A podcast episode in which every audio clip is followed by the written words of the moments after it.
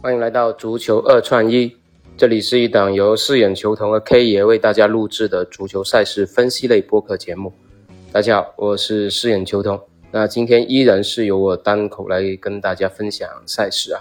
那昨天的比赛非常遗憾呐，奥地利是把瑞典按在地上摩擦，直接我们大球的结果没有打出来，一个二比零的一个比分啊。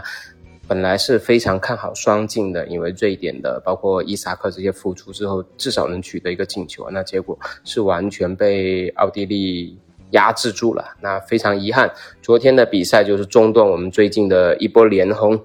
那希望今天我们能够重新开始，然后迎来新的红单。那今天比赛不是特别的多啊，但是竞彩。主任方面还是开出了不少赛事啊，所以我们结合了一下，挑选了一场欧青 U 二十一的小组赛啊。乌克兰 U 二十一在主场迎战克罗地亚 U 二十一啊。那虽然说是主场，但我们知道因为俄乌的这个战火的关系，那乌克兰这一场也是在一个中立场地进行的。那这场比赛也是竞彩里面的零零二号场次啊。那这场比赛，呃，从目前来看。机构给出的让步指数是平手啊，那在大小球方面是二点五，一个中规中矩的一个指数吧。那首先我们看一下双方的基础面吧。乌克兰的大名单还是以本土球员为主啊，不过球队我们知道乌克兰其实小妖还是挺多的。包括之前切尔西从枪手阿森纳手里抢到的莫德里克啊这些，但是莫德里克他周一参加了成年队的比赛，所以这场比赛可能会不登场啊。但除此之外，他们还是有很多实力不俗的一些小将啊，包括锋线上的西坎啊，包括中场的克里斯基夫啊、苏达科夫等等啊，这些都是在乌超就是能够首发的一些很有潜力值的小将啊，应该比赛的经验是非常丰富的。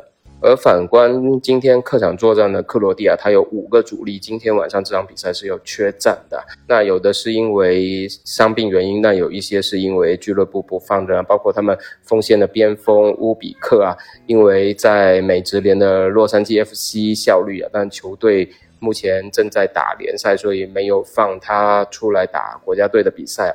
那另外后防线上缺席是比较严重了，三个中卫都是缺席了。五十科维奇啊，包括苏塔洛啊，包括斯莫尔契奇啊，都有不同原因的这个缺阵，对球队整体实力影响还是蛮大的。那结合目前机构给出的这个让步指数的情况来看，目前还是比较看好乌克兰 U 二十一能够保持不败的。当然，这场比赛我们推荐的一个主要方向还是大小球啊。这场比赛看好双方都能取得进球啊。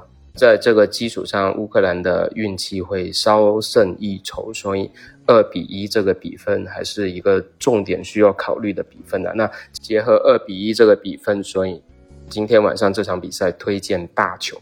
而在竞彩玩法方面，依然是进球数的复投。今天晚上选择二球和三球，因为竞彩我们还是以稳定收益为主啊，所以复投二和三进球数，这样会让大家更为保险吧。因为整体的收益也还是比较可观的。当然，如果你跟我一样非常看好大球，那我建议单挑一个进球数三。